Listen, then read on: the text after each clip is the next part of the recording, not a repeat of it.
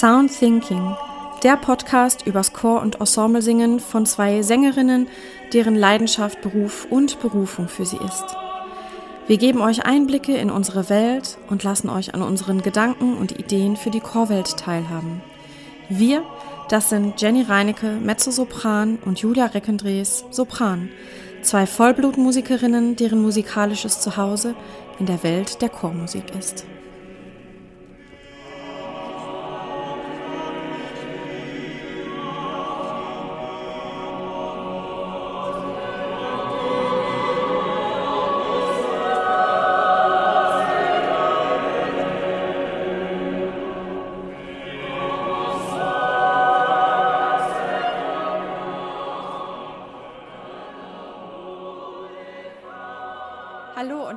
Willkommen, liebe Zuhörer und liebe Zuschauer, zu einer neuen Folge von Sound Thinking. Heute sprechen wir über die Dinge, die auf und hinter der Bühne passieren. Wir erzählen ein bisschen aus äh, unserem Nähkästchen und teilen mit euch skurrile, lustige und spannende Geschichten aus unserem Alltag als Berufsmusiker. Jenny, wir haben ja vorher schon ein bisschen äh, überlegt, worüber wir sprechen könnten. Und das Erste, was uns eingefallen ist, war ähm, die Situation mit den Umkleiden für die professionellen Chöre. Willst du mal ein bisschen anfangen, darüber zu erzählen?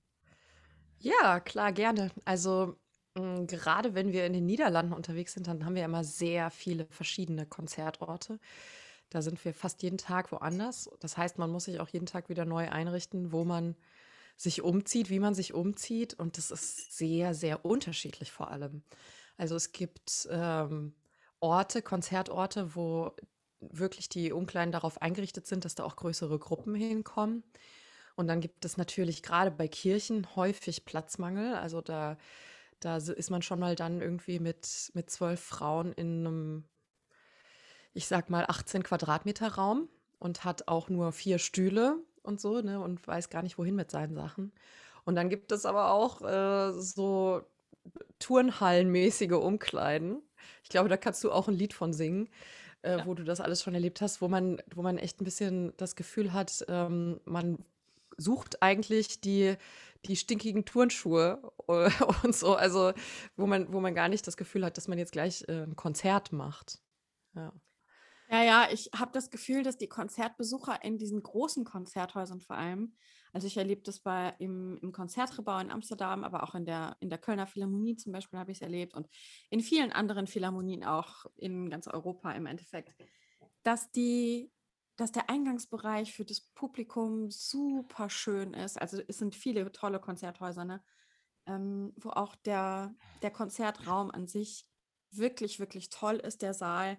Überall sind Kronleuchter, die Sitze sind aus rotem Samt etc. pp. Und wenn man dann hinter die Bühne guckt, dann, ähm, also das, ich meine, das sehen die, sieht das Publikum dann ja nicht, aber ähm, wir sehen das zur Genüge, dass da einfach, ja, dass man durch irgendwelche Betonflure äh, geht zur Umkleide, wo irgendwie drei Bänke stehen, die aussehen wie in der Turnhalle aus der Grundschule und äh, es so Spinte gibt, wo man seine Sachen drin einschließt. Es gibt einen Spiegel für den kompletten Chor. Ähm, manchmal ähm, sind die Umkleiden nicht mal getrennt. Ähm, ja, und wenn man dann die Solistenräume sieht, die wir natürlich auch sehen, wenn wir solistisch singen in diesen, in diesen Sälen, dann äh, hat man da eine große Couch, da steht noch ein Klavier, manchmal sogar ein Flügel, wenn man Glück hat. Der, es gibt eine große Wand, wo, wo man einen Spiegel hat. Äh, da ist ein Tisch vor, wo man Beleuchtung von vorne kriegt, damit man sich ordentlich schminken kann. Ähm, und so. Und ja, Chor und Orchester werden immer irgendwie in der Turnhallenumkleide untergebracht. genau. Ja, wobei ich auch da schon äh, große Unterschiede erlebt habe dass das Orchester so, also wenn ich jetzt mal ein bisschen übertreibe, äh, das Orchester äh, hat die Umkleide im Kristallsaal und der Chor im Keller. So, ja. Also die, diese Unterschiede habe ich auch schon häufig erlebt, dass das Orchester doch äh, nochmal anders untergebracht war mhm. als die, die Chorsängerinnen und Sänger. Ähm, und hast du das ja. auch erlebt, wenn du als Solistin ähm, äh, konzertiert hast mit Laienchören zusammen, dass du dann ankommst und sagst, ja, äh, wo kann ich mich denn umziehen? Und dann der Dirigent oder die Dirigentin vollkommen überrascht sagt, äh, äh, ja, also Umkleide, nee, da habe ich mir überhaupt keine Gedanken drüber gemacht. Ach, sie können einfach mit Chor und Orchester in einen Raum. Und dann muss man sich vor dem ganzen Chor umziehen. Ja. also, finde ich ja. auch reichlich indiskret. Ähm, ja, da erlebt man wirklich lustige Dinge. Ja, das habe ich auch schon erlebt deswegen habe ich irgendwann angefangen, wenn es irgendwie geht, mich einfach schon zu Hause umzuziehen und in Konzertrobe-Auto zu fahren dahin. Ähm, ja, weil es doch schön ist, wenn man, gerade wenn man Solo singt, dass man sich noch mal ein bisschen zurückziehen kann. Ja. Aber, aber überhaupt auch, ne, dass dann so viele Leute in einem Raum sich umziehen und ganz häufig ist ja zum Beispiel auch ein Problem, dass alle noch mal auf Klo müssen. Und dann gibt es ja. eben nur ein Klo. Und äh, das, das ist manchmal einfach ein bisschen beengend, sag ich mal, ja. Das, äh, sich darauf vorzubereiten, ja, auf das Konzert, wo man dann eben auf die Bühne geht und ja doch ähm, auf der Bühne auch immer gut aussehen soll und will. Ja, ja. Und mhm. man will ja auch nicht hinter der Bühne vor allen Leuten sich in die Strumpfhose schmeißen. Alle Frauen äh, werden das verstehen, denn das ist nicht besonders elegant, äh, sich in so ein Ding reinzuquälen. Ähm, und das kriegen dann halt manchmal irgendwie 120 Leute mit. Ja, wobei daran habe ich mich eigentlich seit meiner Jugend ziemlich gewöhnt. Also mir macht das nichts aus, auch gemischte Umkleiden zu haben. Da bin ich, glaube ich, irgendwie relativ locker. Aber was mich massiv stört, ist, wenn man sich nach dem Konzert wieder zurück umzieht und schon Leute aus dem Publikum in der Umkleide stehen. Das habe ich schon ja. so oft erlebt, dass, ähm, dass man sich umzieht, dass man selbst mit dem Ensemble sich unterhält dabei und irgendwie das äh, Konzert Revue passieren lässt und dann irgendwelche Leute, die aus dem Publikum vielleicht jemanden im Ensemble kennen, in der Umkleide stehen, während man sich da auszieht. Also das, das, find, das ist was, das ähm, finde ich wirklich extrem störend. Da ist dann wirklich mhm. der allerletzte Rest von irgendeiner Privatsphäre zerstört in dem Moment ja. für mich. Also ich finde diese gemischten Umkleiden auch überhaupt nicht schlimm, wenn das im Ensemble ist, was ich schon kenne. Aber mhm. wenn ich eben als Solistin zu einem Laienchor komme, wo ich niemanden kenne, finde mhm. ich das einfach, finde ich, geht das einfach nicht, dass da nicht drüber nachgedacht wird. Und ähm, also uns macht das vielleicht nicht so viel aus, aber es gibt mit Sicherheit Leute, denen das was ausmacht. Ne? Da muss man schon drüber nachdenken, dass Leute vielleicht etwas mehr Privatsphäre gerne hätten. Und mhm. das mit dem Publikum, dass die einfach in die Umkleide reinkommen, oh, das habe ich auch schon so oft erlebt und auch wirklich nicht gemerkt haben, dass sie stören. Und mhm. mit einem, ähm, oder einen sogar ansprechen, wenn man in Unterwäsche vor denen steht. Ne? Mhm. Also. Ja, genau. Und sich so denkt, so, ja, schönes, schönes Konzert gewesen, ja, war richtig schön. Ja, äh, ich würde mich gerne anziehen. ja. ja, also da, da muss man wirklich ähm, ja manchmal echt rigoros sein und ähm, riskieren, dass die Menschen einen dann ziemlich unfreundlich finden, aber äh, da gibt es einfach eine Grenze, ne? Ja, ja. Aber ich finde es wirklich interessant, dass man die extra noch zum Ausdruck bringen muss. An wirklich vielen Stellen ist das schon an allen möglichen Konzertorten passiert, wo ir für irgendeiner Weise der Backstage-Bereich zugänglich war. Konnte man sich eigentlich darauf verlassen, dass irgendjemand aus dem Publikum dann da steht, während man sich umzieht. Ich denke auch immer selbst, ich würde das gar nicht wollen, dass ich da stehe, während die Leute sich gerade noch umziehen. Das irritiert mich doch, doch sehr. Ja. Naja, aber bevor man, bevor man äh, von der Bühne geht, beziehungsweise äh, in die Umkleidekabine, gibt es ja an manchen Stellen auch sehr schöne Rituale, sage ich mal, in manchen Konzertorten, wo direkt hinter der Bühne was auf einen wartet. Da hast du mich wieder dran zurückerinnert. Ich war oh, jetzt ja. relativ lange nicht da. Deswegen teil du das doch einmal bitte mit, mit unserem Publikum hier. Also, es ist so. In der Kölner Philharmonie ähm, ist der Backstage-Bereich ziemlich gemütlich. Da gibt es viele so runde Tische, wo man äh, sitzen kann und sich unterhalten kann vom Konzert. Die Umkleiden dagegen sind eine Katastrophe, aber ähm, das haben wir ja jetzt abgeschlossen. ähm, was aber sehr, sehr, sehr schön ist in Köln, ist, dass man, wenn man den Schlussapplaus hat und zur Bühnenausgangstür guckt, da schon äh, ein Köbis steht, also das ist das kölsche Wort für Kellner, ähm, mit einem Kranz voll mit Kölsch. Und das ist großartig, weil die warten nicht mal bis zum Backstage-Bereich, sondern die stehen in dem Türrahmen. und wenn man abgeht, kann man sich so on the fly einfach so ein Glas Kölsch schnappen. So nicht, ähm, ja, eine nette kölsche, gemütliche Geste. Ja. Ja. Die habe ich Und auch da schon ist oft eben dieser genossen. ne? Backstage-Bereich auch, wo oft äh, dann eben Leute noch äh, hinkommen, die eingeladen werden von den Akteuren, die da auf der Bühne standen. Mhm. Und äh, auch da sind mir oft schon Leute irgendwie in der Umkleide begegnet, wo ich dachte, was machst du denn gerade hier? Ja. Verirrt. Manchmal sind ja auch so Backstage-Bereiche ziemliches Labyrinth. Das Ja. ist mir ein paar Mal passiert, dass, da- dass man an einem Ort war, wo man vorher noch nie war und die Umkleide irgendwie, keine Ahnung, drei Gänge weiter, dreimal links, zweimal rechts irgendwie und, man, und alles sieht gleich aus. Das habe ich Und im Ruhrgebiet oft erlebt. Aha.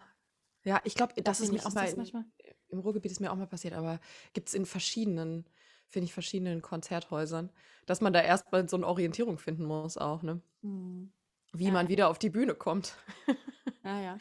Vor allem, wenn man eben an dem Tag selber erst dort das erste Mal ist und den Ort noch nicht kennt. Ne? Also in vielen Konzerthäusern war man schon oft und wenn man da ein, zweimal gewesen ist, weiß man, wo alles ist.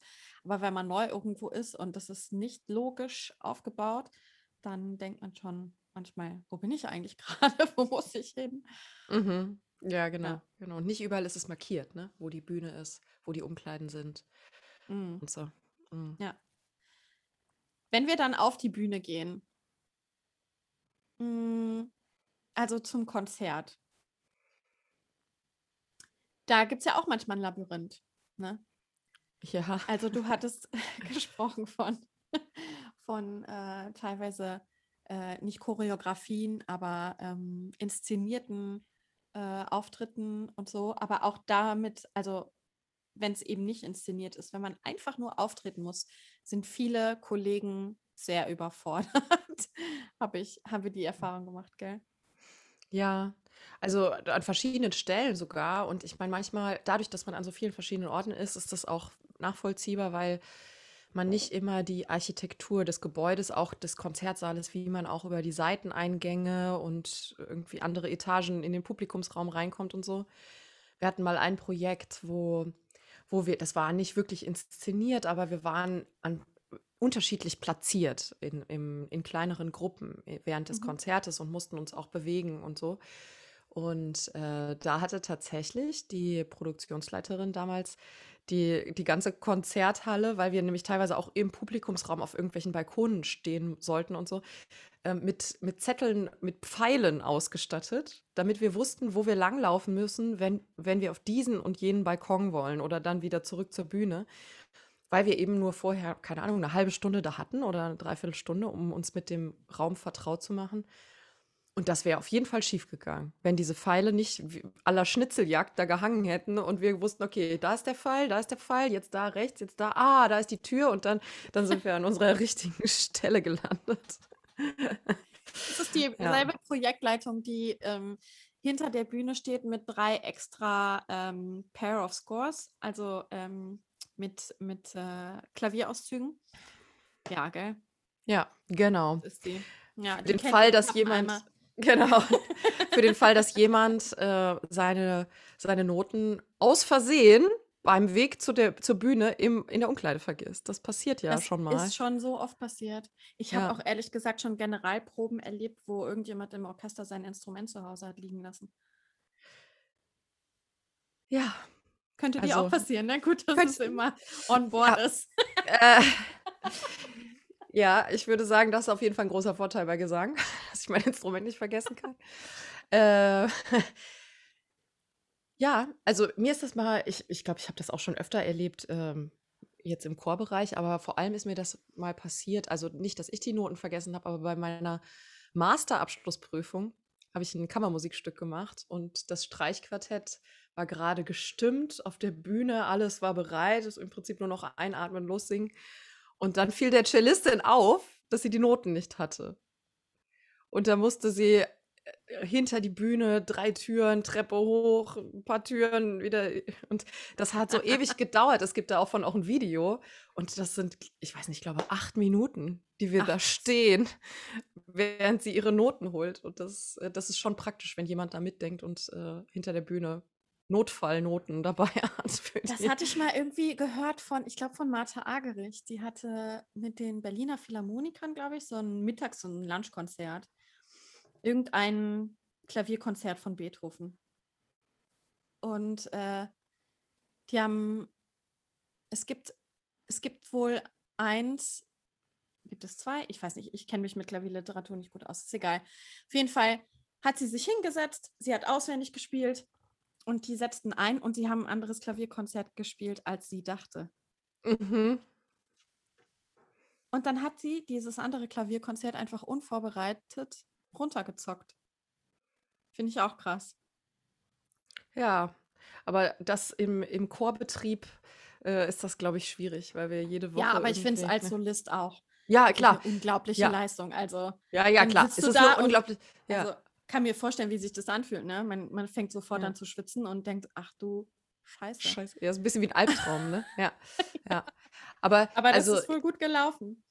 Ja. Also, äh, das ist natürlich eine unfassbare Leistung. Ähm, ich glaube nur, dass es äh, eine Leistung ist, die im, im Chorbereich, außer es ist jetzt vielleicht die Johannespassion oder der Messias, äh, ziemlich unmöglich ist. Mir ist das meiner Generalprobe passiert als Solistin. Was gab, das ein anderes äh, Stück war. Mh, ja. Äh, Mozart C-Moll-Messe, da gibt es verschiedene. Und zwar genau drei, das weiß ich jetzt. ähm, und es war nicht die große C-Moll-Messe mit dem Ad Incarnatus und so, ne?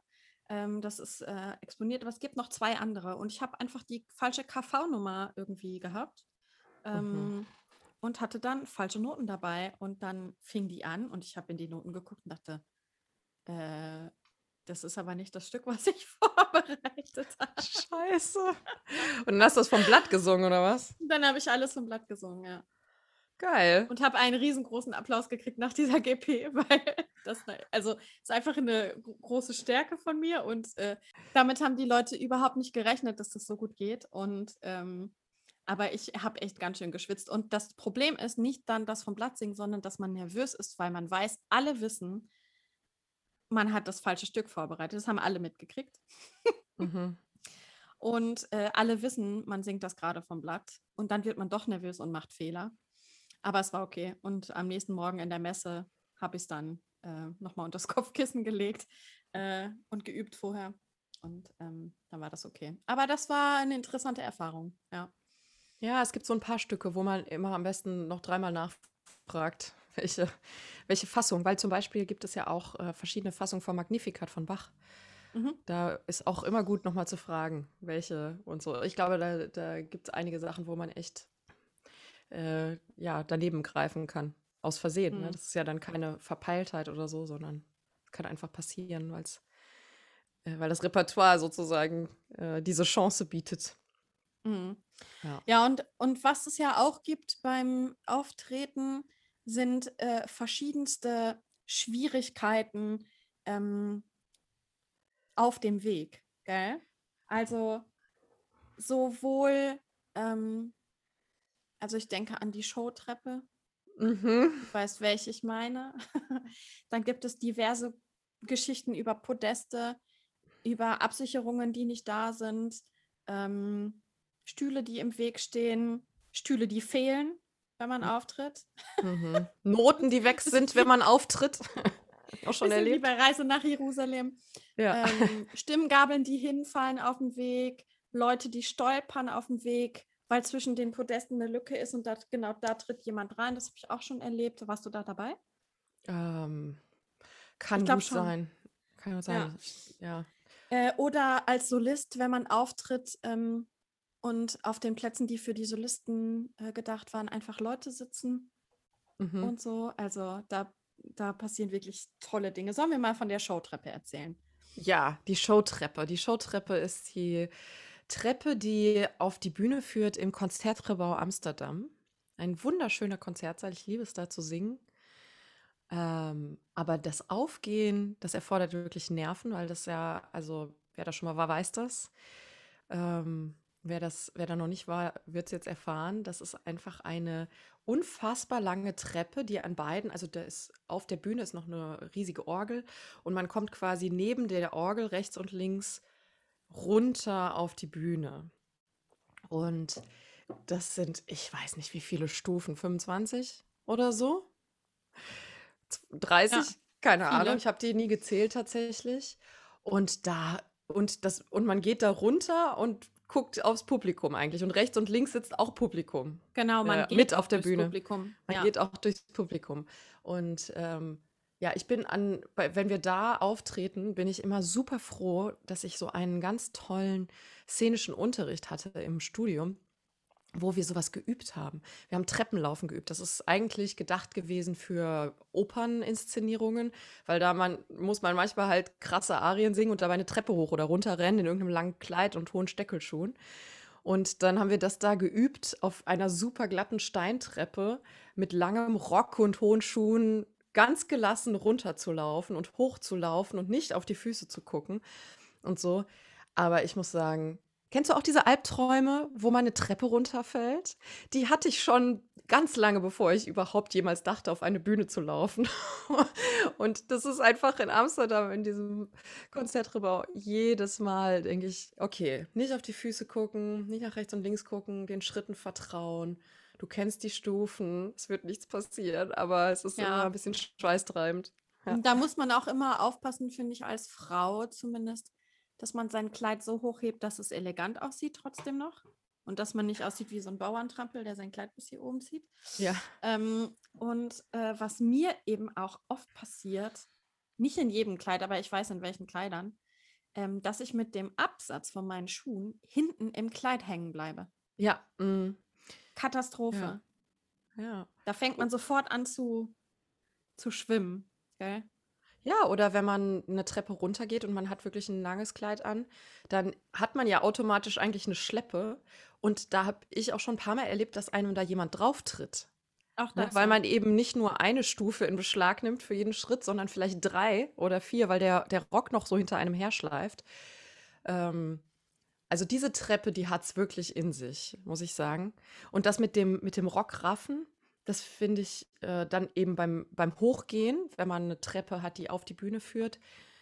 Oder ein Podest ohne Treppe, da haben wir auch schon drüber gesprochen, dass das auch häufiger passiert, ne? dass, man, dass man ein Podest hat und man muss dann so einen 1,20 Meter hohen Schritt so ungefähr machen, um da hochzukommen. Was da, für mich nicht ganz so einfach ist, weil ja. ich so klein bin. ja, und aber da muss ich ehrlich gesagt sagen, da geht mir meine Sicherheit über die Eleganz. Da halte ich den Rock so hoch, wie er halt muss, damit ich nicht hinfliege. Ja, das also, finde ich eigentlich gar nicht das Schlimmste, aber was, also normalerweise gibt es dann so zwei, so entweder einen Tritt oder zwei so Stufen, die dann auf das Podest führen. Und manchmal vergessen die das einfach, da hinzustellen. Und dann kraxelt man darauf, ne? Und es sieht im Kleid hm. einfach dermaßen schlecht aus und dann noch mit hohen Schuhen. Und das Raufgehen ist dann manchmal gar nicht das Schwierigste, sondern auch das Abgehen, weil man das Gefühl hat, man muss da runterspringen. Ja, genau.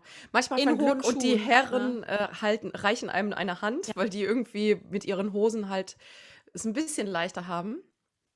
Aber ja, das äh, finde ich auch, boah, Podeste, da erlebt man ja echt alle möglichen Sachen, ne? Auch ähm, häufig, dass es eigentlich nicht genug Podeste sind und man steht wie Ölsardinen. Das war jetzt in den letzten Monaten natürlich, äh, war dem irgendwie immer entgegengewirkt, aber boah, wie eng haben wir schon auf Podesten gestanden, die Und sich, oft sitzt man auch auf diesen Podesten, ne?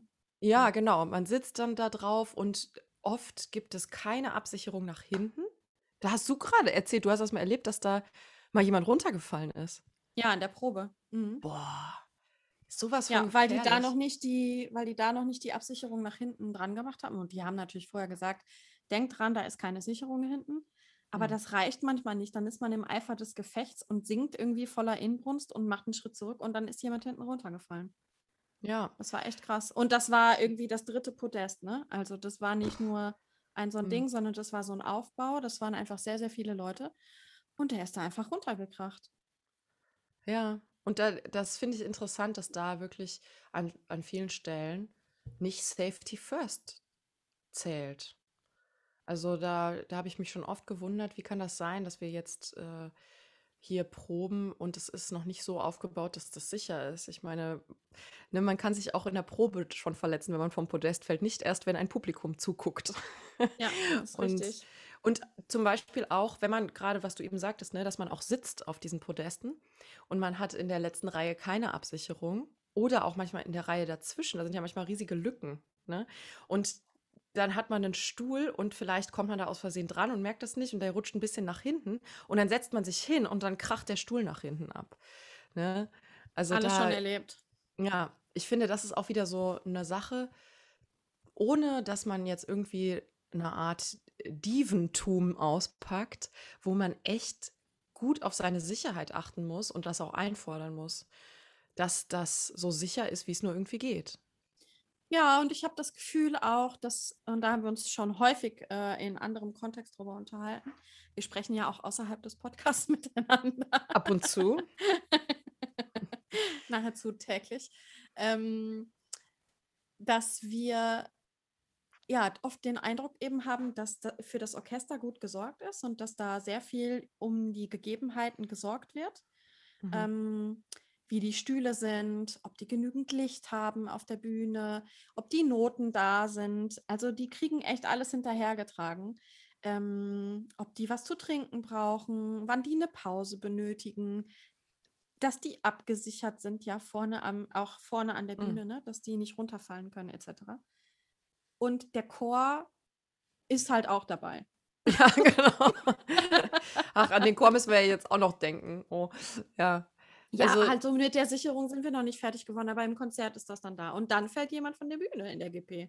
Ja, genau, genau. Ja, ja und das kann echt übel enden, ne? Also. Und ich finde es interessant, also, ähm, dass, dass mir immer noch total auffällt, wenn es anders ist. Wenn der Chor im Prinzip genauso hofiert wird, sage ich mal, äh, auf eine gute Art und Weise, auf eine gesunde Art und Weise. Ne? Es geht ja gar nicht um was weiß ich was für ein Luxus. Ähm, wie das Orchester, dass ich immer noch denke, wow, ist das toll heute. Also das ist einfach keine Selbstverständlichkeit, sondern es ist wirklich die Ausnahme. Ähm, ja, und es geht ja, also wenn du sagst, man, es geht nicht darum, hofiert zu werden. Nee, genau. Es geht einfach darum, Musik auf wirklich hohem Niveau zu machen. Und dann müssen eben die Arbeitsbedingungen stimmen, gell? Ja, und genau. Wir singen beide nun mal in Ensembles, die, ähm, ja, die einfach sehr bekannt sind, sehr erfolgreich sind, die sehr angesehen sind ähm, und spielen mit Orchestern, die unglaublich toll sind, ja. Und dann sitzen da 2000 Leute im Publikum und es ist immer ausverkauft und so, ne? Also das sind jetzt keine keine Ensembles, die so ein bisschen was machen und so kleckerweise das Publikum da, sondern das sind einfach führende Ensembles. Mhm. Und dann muss irgendwie auch gewährleistet sein, dass die Bedingungen für die Leute, die da singen und spielen, eben so sind, dass sie auf diesem Top-Niveau musizieren können und nicht abgeleckt sind mit äh, ja, schlechten Stühlen, zu wenig Licht auf der Bühne etc. Und das hat eben nichts mit Dieventum zu tun, sondern einfach damit, dass von uns erwartet wird, dass wir Hochleistungen bringen und dann muss das drumherum eben auch passen. Ja, genau. Ja. ja. Da hatte ich jetzt auch gerade wieder, wo du das Wort Licht sagst, eine, eine Erfahrung. Wir haben eine Aufnahme gemacht mit Video. Es ist sowieso generell ähm, so ein bisschen eine, eine Erfahrung, dass wenn, sobald Video dabei ist, die musikalische Qualität, also der, der Wunsch nach musikalischer Qualität irgendwie in den Hintergrund gedrängt wird. Nicht bei den Künstlern selbst, sondern von denen, die sozusagen die Aufnahme machen. Und also das, das Bild, die Qualität des Bildes überlagert dann irgendwie alles. Und da war es so, dass wir in einer, naja, gegen die Abendstunden doch relativ dunklen Kirche waren und äh, wir wurden aber beleuchtet mit so riesigen Leinwänden, die uns da angestrahlt haben, damit unsere Gesichter freundlich sind. Und die standen im Prinzip, die waren so zwei solche Leinwände, fünf mal fünf Meter ungefähr, so riesig. Und die äh, standen hinter dem Dirigenten. Und äh, das Orchester, also war ein kleines äh, Instrumentalensemble, hatte Notenständer mit Pultleuchten und wir hatten halt unsere ganz normalen Black Folders und äh, kein extra Licht. Und äh, die Kirche hatte auch kein, kein generelles Licht von oben und es wurde langsam dunkel. Und wir haben wirklich den Dirigenten eigentlich als Schattenriss gesehen und unsere Noten so ein bisschen, als würde man unter der Bettdecke lesen, aber ohne Taschenlampe. ja, also das war auch wieder so ein Erlebnis, wo man, wo man ja merkt, dass, dass man solche Dinge doch selber einfordern muss und, und sagen muss, wir können so nicht musizieren, weil wir unsere Noten nicht sehen und weil wir auch ähm, den Dirigenten, wir sehen zwar das Tempo, aber wir sehen überhaupt keinen Ausdruck so. Ne? Und äh, wo man, wo man das, wo man da einfach darauf hinweisen muss. Ja, aber gibt, da gibt es auch viele Dirigenten, die dann fragen, ne, seht ihr mich? Mm, also, ja, das, das ist auch passiert, aber die, es gab da eine kleine Verrückung dieser, dieser riesigen Scheinwerfer, so ein bisschen weiter nach außen. Aber unsere Noten haben wir deswegen trotzdem immer noch nicht besser gesehen. Ja, ja, klar. Ja.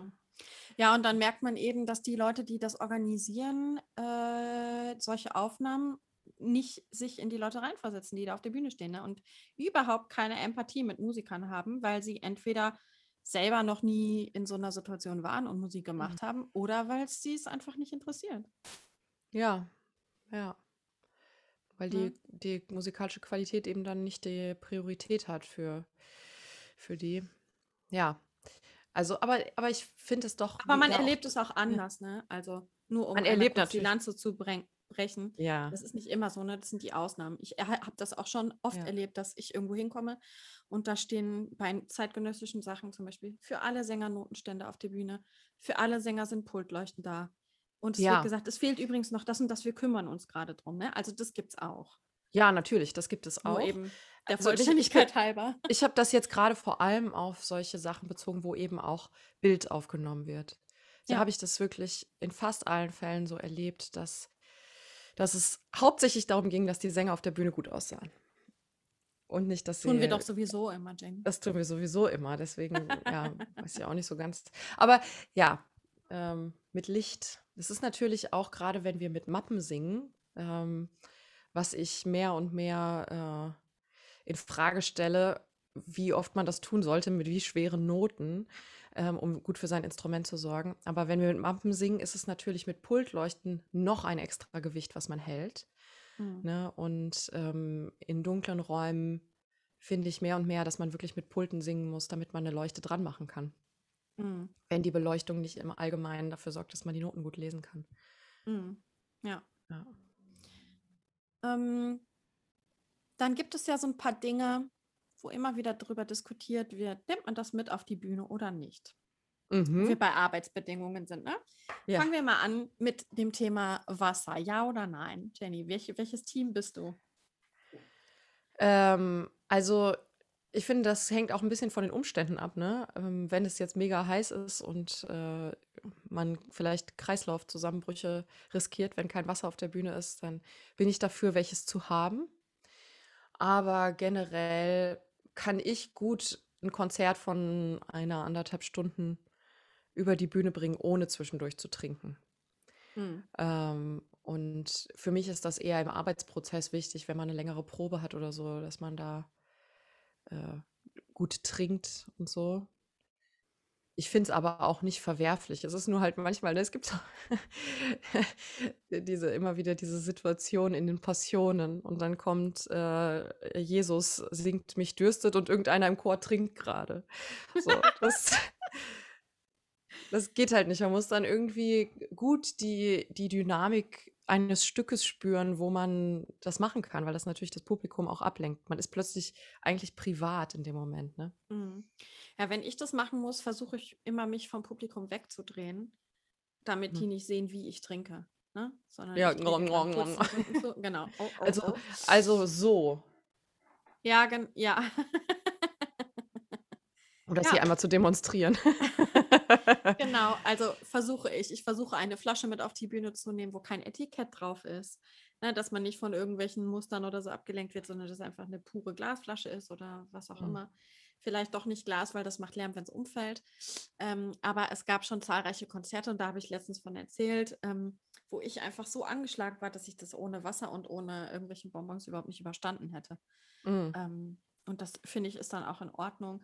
Als Solistin versuche ich an meinen Platz immer was zu trinken mitzunehmen, weil wenn, hm. wenn man da irgendwie ein bisschen zu viel Gas gibt und, äh, und das Gefühl hat, man hat dann plötzlich was auf der Stimme und hat aber noch irgendwie drei Arien zu singen, dann äh, hat man einfach ein Problem, ne? Hm. Ja, und als Solistin kann man sich ja auch, also zumindest bei äh, Oratorienkonzerten sitzt man häufig auch mit dem Rücken zum Publikum ohnehin. Ne? Ja, aber ja. da erlebt man ja auch die lustigsten Sachen.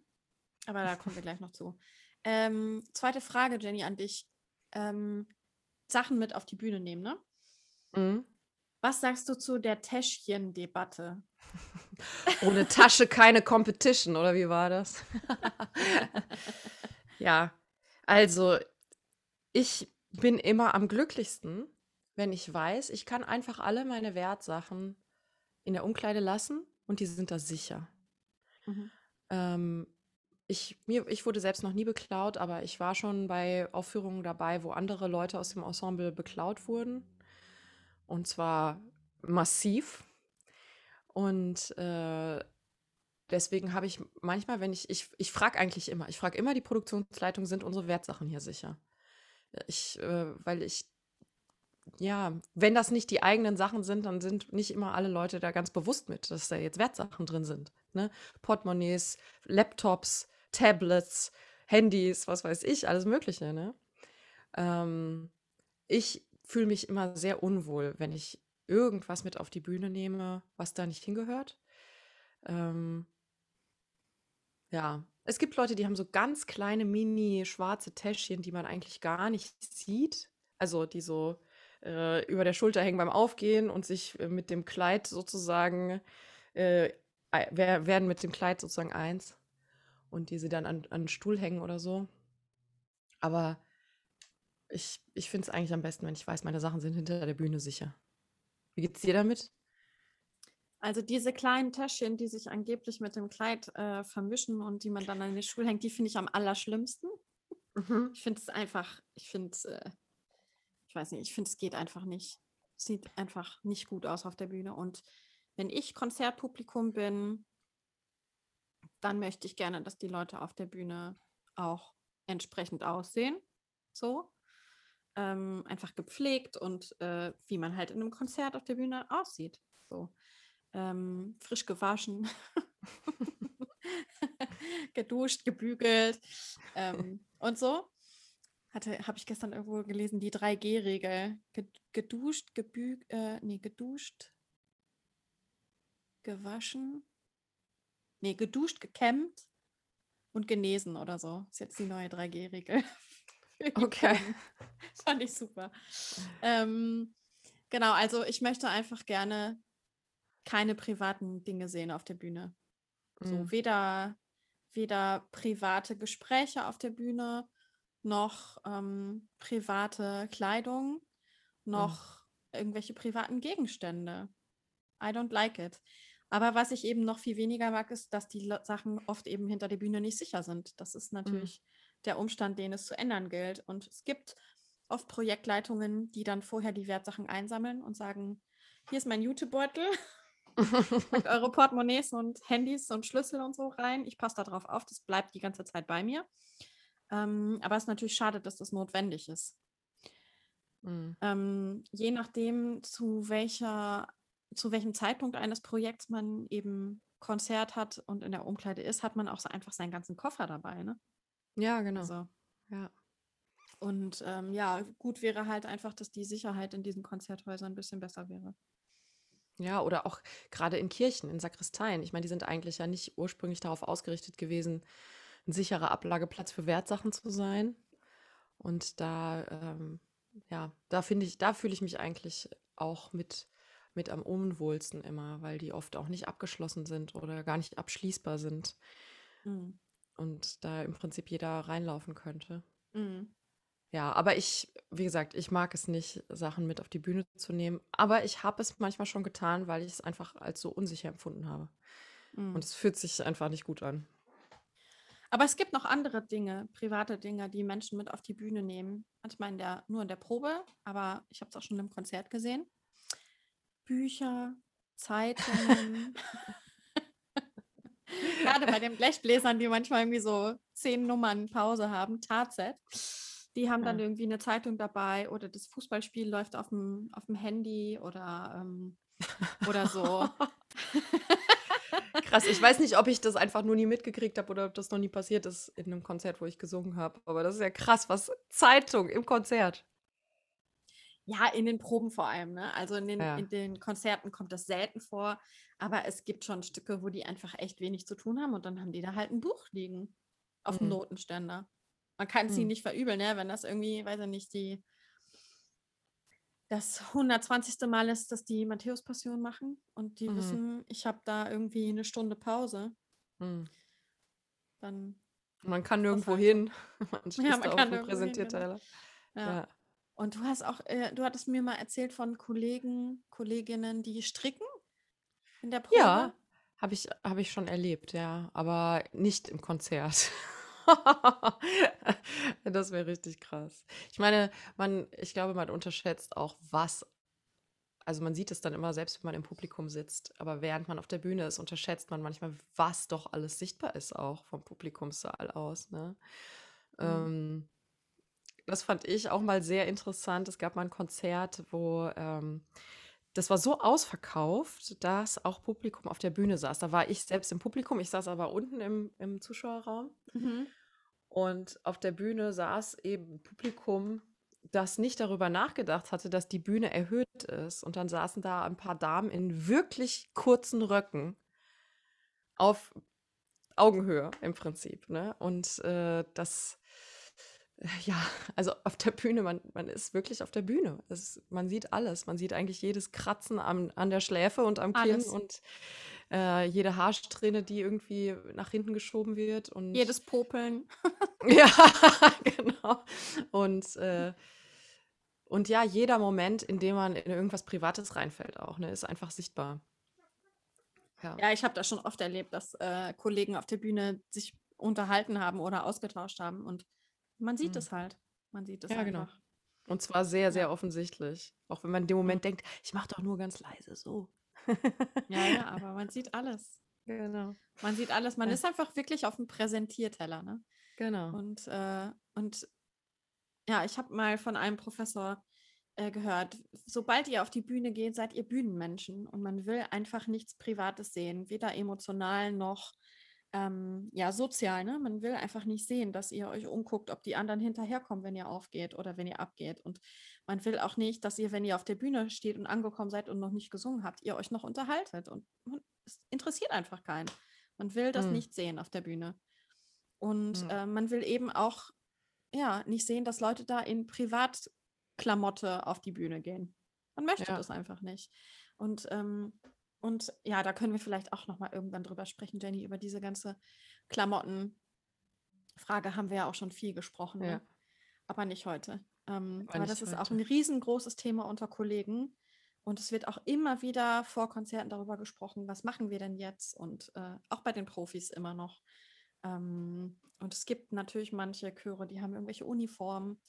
Ähm, und es gibt andere, die sind ganz frei. Es gibt welche, die sind farbenfroh und andere überhaupt nicht. Ähm, ja, es gibt manche, die versuchen, das in Freizeitkleidung zu machen. Und äh, ach, vielleicht kann ich da eine Anekdote noch erzählen. Wir hatten ein Konzert in, in Holland auch in einer unglaublich kalten Kirche. Mhm. Und das, ähm, da habe ich dir, glaube ich, von erzählt, damals du warst noch nicht dabei. Das Orchester hat sich geweigert zu spielen. Die haben gesagt, wenn es nicht über so und so viel Grad ist, und es waren irgendwie sechs Grad in der Kirche, dann spielen wir nicht. Weil ich meine, die Finger Mhm. frieren einfach ab, ne? Mhm. Und äh, wir sollten halt in Abendgarderobe spielen. Und es ist einfach zu kalt gewesen. Es war echt um die Null, um den Nullpunkt hat es sich immer bewegt. Und in der Kirche war es so ganz bisschen wärmer, aber im Endeffekt nicht spielbar. Und dann haben wir tatsächlich ähm, Forêt-Requiem war das und irgendeine Uraufführung haben wir wirklich in Straßenklamotten dann abends gemacht im Konzert. Wir haben das, wir haben das vorher angesagt und haben gesagt, es ist quasi nicht machbar in Konzertklamotten, es ist einfach zu kalt.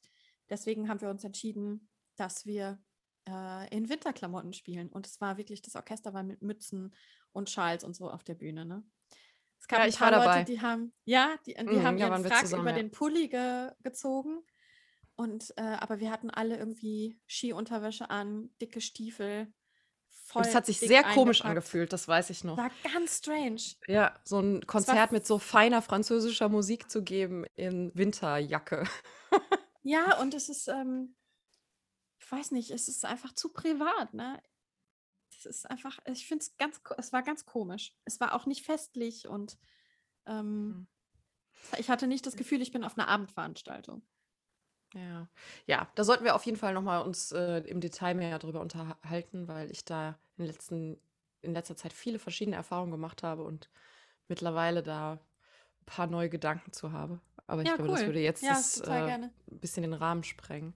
Du hast Ja. aber gerade was gesagt, nämlich, dass man dass man, äh, eben, wenn man aufgeht oder abgeht, nicht auf seine Stimmgruppe warten sollte äh, Mhm. oder äh, so. Das, das ist ja auch noch so ein Thema beim Auf- und Abgehen. Ähm, ist es ja meistens so, dass eine Person dafür verantwortlich ist, okay, der Applaus ist beendet oder ist gerade in den letzten Zügen, das ist der Moment, wir gehen jetzt ab. Ne? Meistens die Person am Rand. Und äh, das finde ich auch was, was, ja, was einfach sehr viel Aufmerksamkeit und Erfahrung bedarf, dass man äh, weiß, okay, die Aufmerksamkeit der Menschen, ich sage jetzt mal, ich stehe ganz links außen im Alt, der Menschen rechts von mir ist bei mir. Die werden sehen, wenn ich loslaufe. Und ich, Mhm. genau, das passiert eben nicht immer.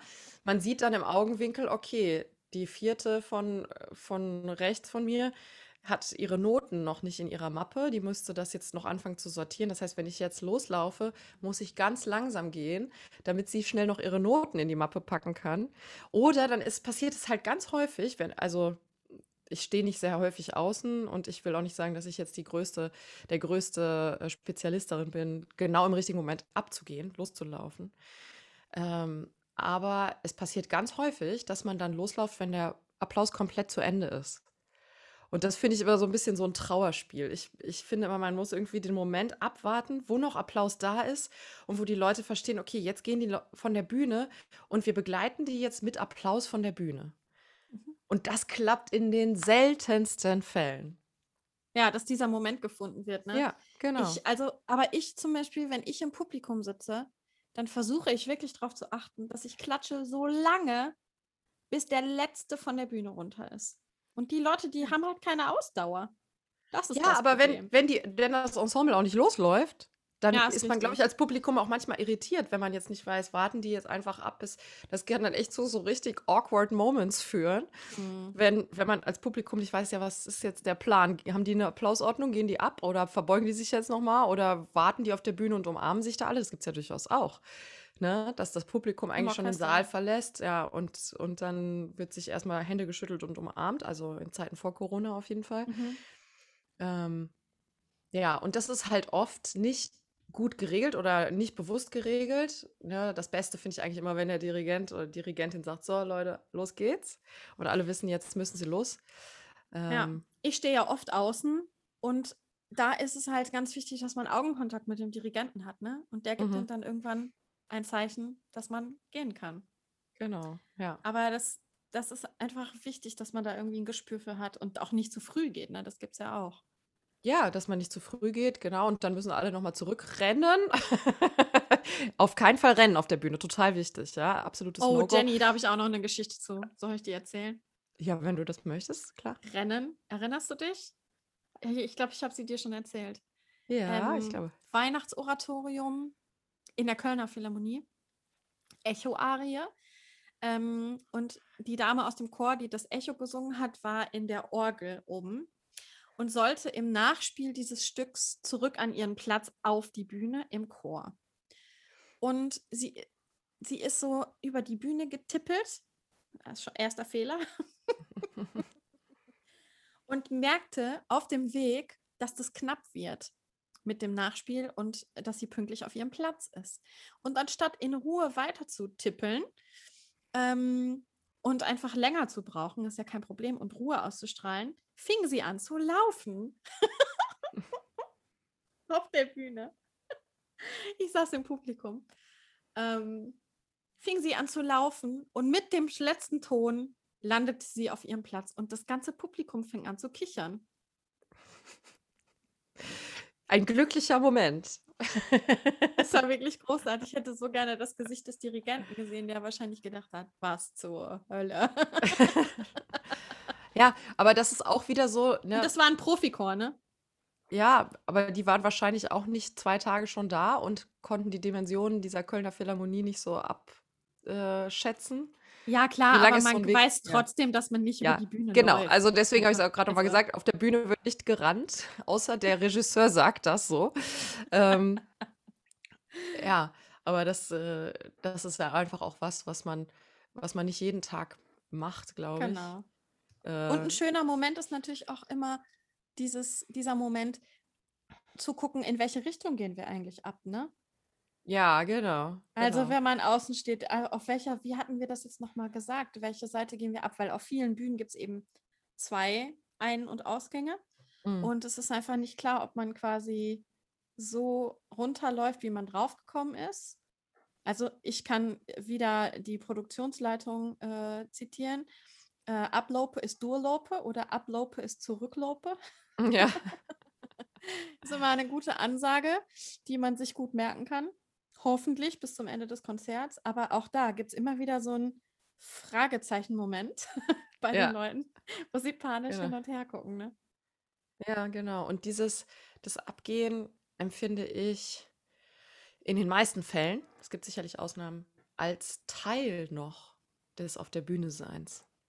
Mhm. Und dann, sobald man sozusagen die Tür äh, von der Bühne weg hinter sich hat, dann kann man sagen: „So, jetzt bin ich wieder privat. Jetzt bin ich wieder die Jenny, die ich äh, die ich auch in meinen eigenen 4 Wänden bin“, ja.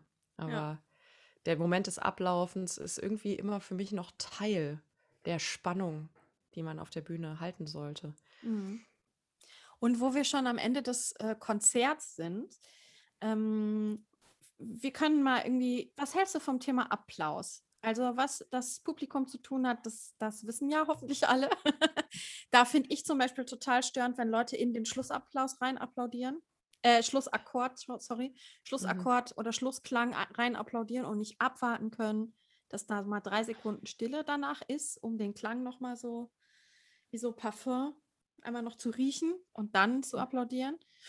Ähm, und dann gibt es eben geteilte Meinungen, ob die Leute auf der Bühne sich gegenseitig auch applaudieren, zum Beispiel, wenn die Solisten sich verbeugen, dass, äh, Chor und Orchester denen applaudieren. Was sagst du dazu? Du fragst das so, als hätte ich dir das noch nie erzählt. Sehr schön, sehr schön. Ähm, Liebes also Publikum, darüber haben wir schon häufig, äh, gesprochen. Genau, und das ist ein Thema, wo wir nicht der gleichen Meinung sind. Ähm, ich empfinde den Moment des Applauses als den Moment des Publikums. Ich finde, dieser Moment gehört den Menschen, die einem gerade 1,5 Stunden aufmerksam zugehört haben. Und der ist Ausdruck dessen, was die diese Menschen in dieser Zeit erlebt haben.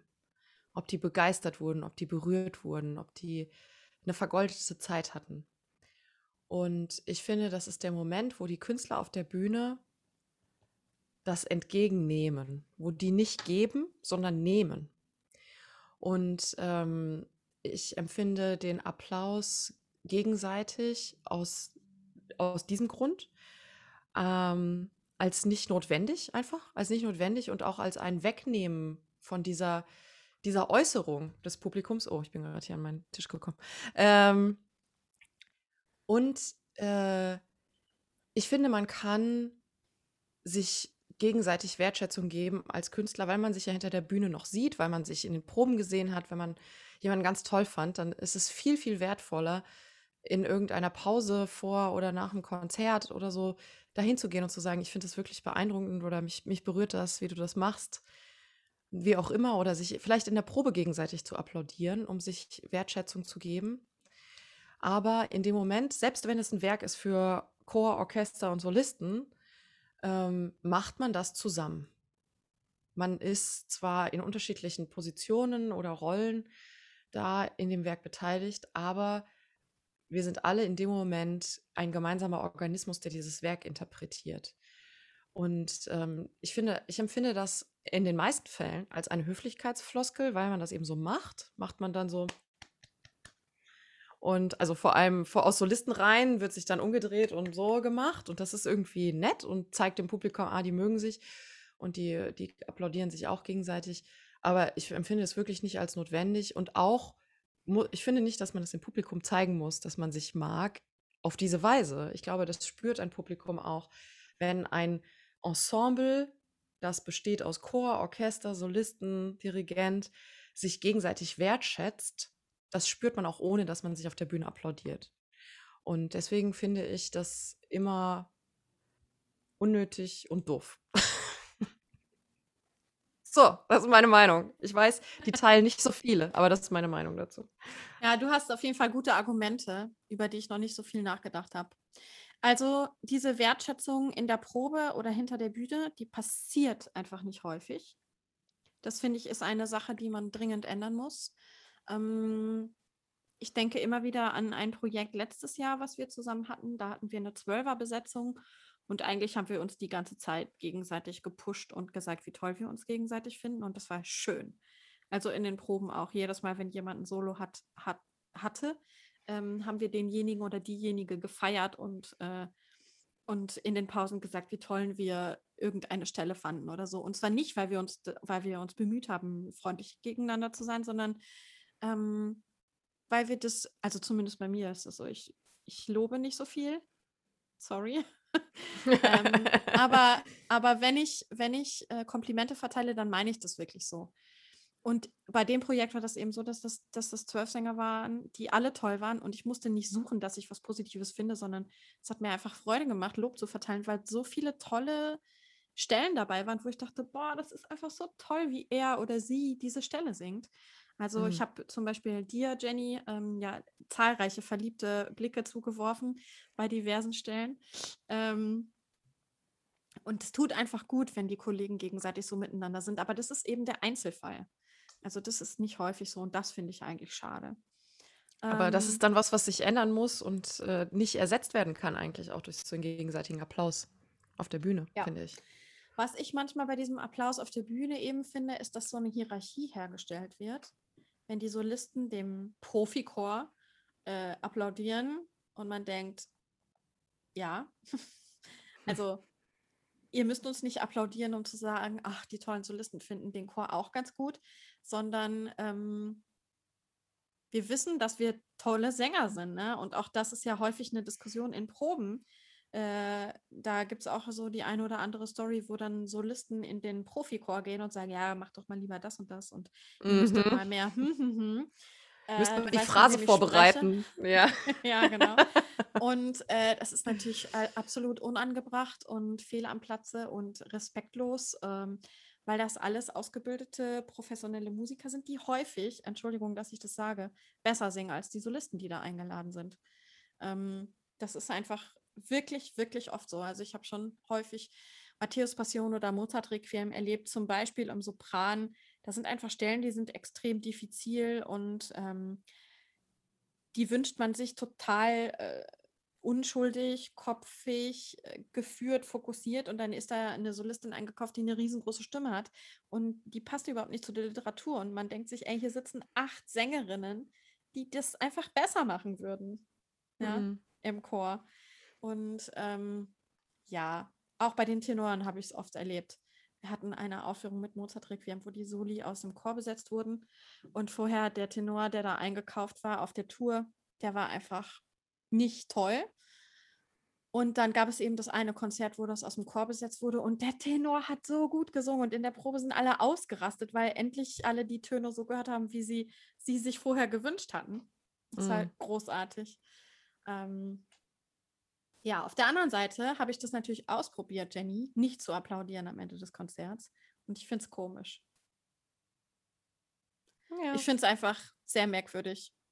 Und was ich aber natürlich auch nicht toll finde, ist, wenn alle da sitzen und so, so halb applaudieren. Ne? Das ist irgendwie auch, wenn, wenn die Energie nicht stimmt. Das ist auch irgendwie nicht schön. Ja, ich glaube, es ist einfach ein Brauch und dadurch hat man das öfter gemacht, als nicht zu applaudieren. Das kann, glaube ich, auch ein Grund sein, dass sich das komisch anfühlt. Ähm und ich, Ich glaube, dieses, dass man auf der Bühne steht und nimmt, dass man etwas entgegennimmt, etwas empfängt, nämlich diesen Applaus vom Publikum. Das ist etwas, was man, wenn man das nicht bewusst sozusagen äh, geübt hat oder sich als Ensemble auch dafür entschieden hat, ähm, was sich dann einfach komisch anfühlt. Natürlich. Weil wir sind ja auf der Bühne, um zu geben. Wir gehen dahin und wir geben. Wir geben uns, wir geben unsere Stimme, wir geben unsere Musikalität. Wir, wir sind da, um zu geben. Wir geben unser Innerstes. Ja. ja. Und äh, gleichzeitig denke ich, dass dann der Moment kommt, wo wo der Ausgleich entsteht und entstehen sollte, wo dafür Platz sein sollte. Es gibt ja auch Konzerte, wo man eigentlich am Applaus spürt, das Publikum fand es nicht so geil. Habe ich schon erlebt. Und wenn dann das Orchester, der Chor und die Solisten anfangen, sich gegenseitig zu applaudieren, dann ähm, finde ich, nimmt man dem Publikum auch das Recht zu sagen, sorry, aber da hat uns echt viel gefehlt. Und äh, ich finde. Hast du das häufig erlebt? Nein, nicht häufig, Gott sei Dank, aber ich habe es erlebt. Und ich finde, das ist dann so ein Moment, wo, wo man das dann auch ertragen können muss, dass vielleicht was vollkommen unterprobt war. Das schon passiert. Und deswegen nicht überzeugend ankam. Ich meine, wir sind als Künstler ein wichtiger Teil der Gesellschaft und das, was wir tun, ist eine Dienstleistung. Es ist mhm. eine sehr außergewöhnliche und wahrscheinlich die schönste Dienstleistung, die man sich vorstellen kann. Aber es ist eine Dienstleistung. Und wenn wir unsere Arbeit nicht so machen, wie die Leute ähm, dann irgendwie davon was haben, dann finde ich, ist es auch denen gutes Recht, ihre Meinung zu äußern, indem sie eben nicht Standing Ovations machen und Bravo rufen. Und dann ist es nicht unser, unser Recht zu sagen, okay, aber der Applaus ist uns nicht laut genug, da machen wir jetzt nochmal mit. Wir nehmen den so habe ich das Meinung. aber noch nie, noch nie erlebt, ehrlich gesagt, dass, ähm, dass der Chor versucht hat, den Applaus lauter zu machen. Aber er wurde automatisch lauter. Ja, klar. Also das ist vielleicht ja, ja. keine bewusste Entscheidung, aber es ist, es mhm. verändert sozusagen das, was das Publikum in dem Moment zum Ausdruck bringen möchte. Ja. Und das, das erinnert ich, mich ehrlich gesagt auch an das, was du gerade sagtest, ne, dass was unterprobt ist oder dass man dass man da eine Leistung erbringt, die eben nicht das ist, was man sich wünscht von so einem Profi-Ensemble. Das erinnert mich an eine Anspielprobe, die wir hatten in Natur. Ähm, da hat der Dirigent uns echt, also nicht angeschnauzt oder so, aber echt eine Moralpredigt gehalten. Mit, ist das wirklich das Niveau, was ihr präsentieren wollt? Ihr singt hier gerade Töne runter. Ist das der Grund, warum ihr Musik macht? Wollt ihr wirklich so auf die Bühne gehen mit so einer mittelmäßigen Leistung? Ihr singt toll, aber es ist so langweilig. Es ist sterbenslangweilig.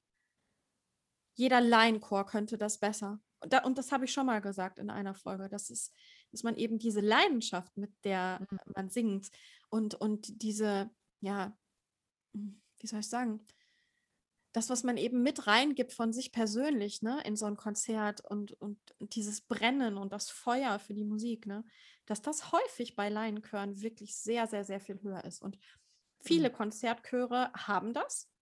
Mhm. Ähm, aber natürlich, wenn man auf Natur ist und irgendwie sechsmal, sechs Abende hintereinander dasselbe Konzert gibt, hat man nicht jedes Mal dasselbe Feuer, das ist auch klar. Nur dann ist es eben auch die Aufgabe, entweder von den Sängern selbst oder auch vom Dirigenten zu sagen, nee, das ist nicht der Grund, warum wir Musik machen. Wir wollen die Menschen berühren. Wir wollen selber berührt werden von Musik. Und wir machen hier nicht einfach äh, Töne produzieren und wieder nach Hause gehen, sondern wir, wir erschaffen was zusammen. Und ähm, ja, da haben wir echt so eine Standpauke gekriegt. Halleluja. Und es war eines der besten Konzerte, was ich je erlebt habe mhm. an dem Tag. Und, und er hat uns keine Angst gemacht damit. Ne? Also man ist nicht mit Angst auf die Bühne gegangen. Das passiert ja auch durchaus mhm. ähm, bei dem einen oder anderen Dirigenten. Aber ähm, ja, der hat ähm, der hat einfach dafür gesorgt, dass er uns an unser Warum erinnert hat. Hm. Und äh, ach, die Klänge hättest du hören sollen. Das war der Wahnsinn. Das war der Oberwahnsinn, echt. Super geil. Ja. ja. Das ist unsere Aufgabe. Nicht nur runtersingen, ne? Ja. Ja. Ist manchmal nicht so einfach. Ja, genau. Wenn man genau. so viele Konzerte gibt, muss mhm. man sich auch immer mal wieder dran erinnern. Mhm. Wie bei den Sportlern auch, ne? Ja. Es ist ganz normal. Wir sind ja, wir sind keine Maschinen, ne? Wir können nicht jedes Mal unser ganzes Innerstes nach außen kehren. Das ist einfach anstrengend. Mhm. Ähm, und wir können das natürlich jedes Mal machen, wenn jedes Mal eben nicht bedeutet 90 Konzerte im Jahr, sondern Genau. äh, vielleicht die Hälfte. Das, Ja. das geht dann, ne? Ja, Also genau. das hat auch mit Frequenz zu tun. Mit Frequenz, aber auch mit dem allgemeinen, äh, mit der allgemeinen Gesundheit eines äh, musikalischen Organismus, zu dem eben alle gehören. Ja. Alle Sängerinnen und Sänger, Dirigentin, Dirigent, alle Instrumentalisten, alle Solisten, wie, wie das sich zusammenfügt und äh, sich verbindet auch, ne? Ja, und da gehören auch die äußeren Bedingungen eben dazu, ne, über die wir vorhin gesprochen haben. Ja, dass genau. man sich nicht mehr darum Sorgen machen muss, dass man hinten von der Bühne kippt Ja. oder ähm, dass man seine Noten nicht sieht oder so. Ne? Dann kommt man nie an diese Leistung dran. Es Ja, ist einfach genau. nicht möglich. Ne? Ja, genau. Und natürlich, äh, das Konzertpublikum heutzutage, so empfinde ich das, will einfach Höchstleistung hören und sehen, weil wir so verwöhnt sind mit, der, mit den ganzen Medien, dass immer alles auf Hochglanz sich anhört und an, äh, also auch ausschaut. Ja, Mhm. also wir wollen immer die höchste Qualität, die wir in diesem Moment kriegen können. Und ähm, deswegen ist es eben so wichtig, dass die Bedingungen untereinander, aber auch außenrum stimmen. Ja, genau. Ja. Ja. Auf jeden Fall. Jenny, sollen wir zum Abschluss mal ein bisschen noch äh, ein paar skurrile Geschichten auspacken? Ja, let's do it. Willst du mich an anfangen ein- oder soll ich, ich hab mich- anfangen? Nee, ich fange gerne an. Ich habe mich an eine Sache erinnert, äh, die auf einer Bühne passiert ist, die auch nicht immer eine Bühne ist, sage ich mal zumindest nicht für Musik. Nämlich es gab mal so ein Projekt, wo wir mh, zur, ich glaube, Siegerehrung von so einem riesigen Sportturnier Carmina Burana, den Eingangschor, gesungen haben. Beziehungsweise, also da wurde dann eben ja, Drama, genau. Huh, ähm, es wurde dann eben auch mit Podesten so eine Art Tribüne für den Chor in, in dieser Arena aufgebaut. Und ähm, das war so, dass das vorher aufgenommen war, weil wir, wir waren gar nicht verstärkt. Ne? Wir haben eigentlich nur Mundbewegung gemacht bei dieser Performance. Und ähm, Laut gucken. laut gucken, laut Ja. gucken, mit viel Emphase gucken und im Tempo mit der Aufnahme sein, ja. Und, äh, und dann waren wir da eben, es war die- kurz vor der Siegerehrung, wir haben Carmina Burana geschrien, also mit unserem, mit unserer Haltung. Und plötzlich in den letzten Takten ging, ohne dass wir eine Vorwarnung bekommen hatten, hinter uns, direkt hinter diesen Chorpodesten, ein Feuerwerk los. Und wir wussten das nicht. Das wurde uns nicht gesagt. Und wir sind alle so zusammengezuckt. Wir haben gedacht, das ist jetzt irgendwie ein Terroranschlag oder sowas. Ne? Das hat wirklich klang wie Scheiße. Schüsse und Bomben und was weiß ich, weil das wirklich direkt aufgebaut war hinter dieser Chortribüne. Dann fängt auch die Bühne an zu wackeln, ne? Ja, also es war wirklich, es war ein Moment, es war so ein Schock und wir waren alle so damit beschäftigt, diesen, äh, diesen Text irgendwie da hinzusetzen und ja, mit dieser Aufnahme zu sein. Und das war wirklich ein Desaster eigentlich dann, ne? Weil wir alle so, so total geschockt waren und irritiert und äh, ja, das ist meine, eine, ein Erlebnis, das ich wahrscheinlich noch meinen Enkeln erzähle. Carmina Burana mit Feuerwerk, von dem wir nicht wussten. Also es ist nicht so schön, wenn direkt hinter einem so ein professionelles Feuerwerk hochgeht, kann ich sagen, jetzt aus Erfahrung. Halleluja. Ja, das stelle ich mir auch echt beängstigend vor. Ja. Man will da auch nicht so nah dran sein, einfach, ne? Nee, auch mit den Ohren nicht, ne? Das ist eigentlich für die Ohren auch nicht das Tollste, direkt neben so einem Feuerwerk zu stehen. Das sind ja keine Böll Böller von Aldi, ne? Sondern das ist richtige, richtige Maschinen eigentlich. Ja. Ach, Ja. krass. Mhm.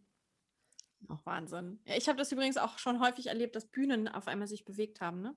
Mhm. Das, also, das erlebt man auch häufiger mal, weil die Bühnen, also oder viele Theaterbühnen so gebaut sind, dass sie eben beweglich sind. Damit, Mhm. wenn da irgendwie drauf gespielt wird, dass die, dass die nachgeben, quasi, ne? Mhm. Wie bei einer guten Brücke. Ähm, und äh, und, Ja. äh, und wenn man da nicht darauf vorbereitet ist und irgendwie eine Choreografie hat, die dann an dem Tag gemacht wird, man, es war vorher nie auf der Bühne und im Konzert plötzlich die Bühne sich bewegt, da denkt man auch kurz, äh, was ist denn hier los? Mhm. Ja. Mm. Aber meine Geschichte ist eine andere. Äh, wir hatten Wunderbar. eine Aufführung mit äh, unter anderem mit zeitgenössischer Musik. Also wir haben Chorstücke gesungen, die nicht zeitgenössisch waren. Und in unserer Pause in der Mitte des Konzerts blieben wir auf der Bühne sitzen. Wir waren, glaube ich, 16 Sänger. Blieben wir auf der Bühne sitzen in einem großen Halbkreis. Und in diesem Halbkreis gab es, glaube ich, Akkordeon und Saxophon oder so, so eine Panik-Kombo mit zeitgenössischer Musik, wo man, wenn man böse wäre, sagen könnte, ist das Kunst oder kann das weg? Und ähm, es war eigentlich ein, einfach wirklich eine fürchterliche Komposition und wir mussten da eben sitzen und warten.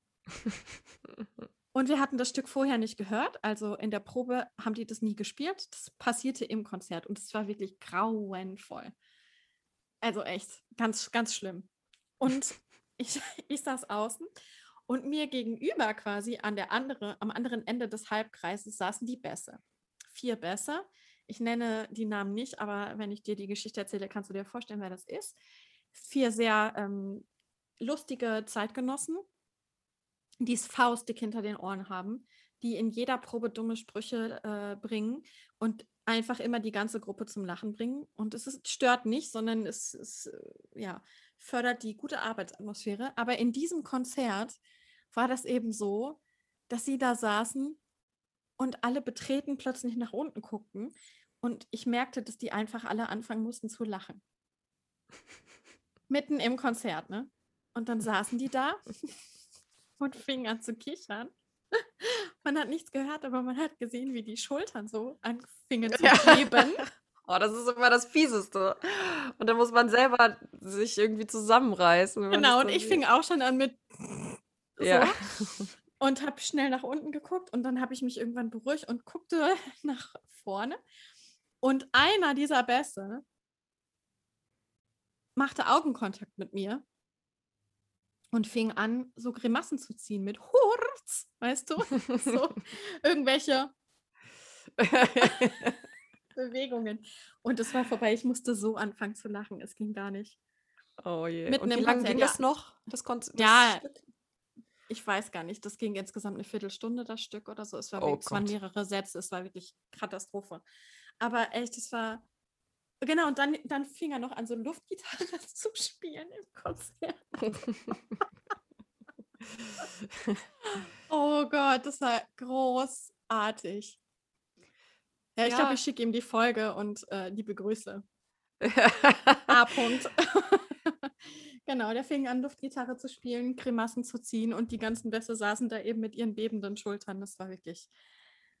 Oh Gott. Das war einer aber, der lustigsten, aber auch schwierigsten Momente. Ja.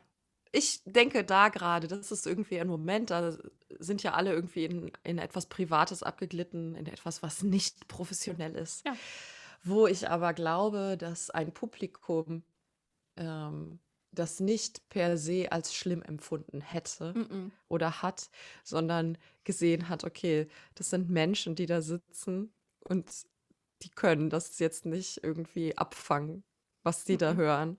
Die können jetzt die, dazu kein Pokerface machen und so tun, als wären sie Roboter. Und ich glaube, dass dann das auch wieder in solchen Momenten doch auch sein kann, dass gerade das sympathisch ist und dass gerade ja. das die Leute begeistert und berührt, dass sie merken, guck mal, die, die Profis da, die finden das auch komisch.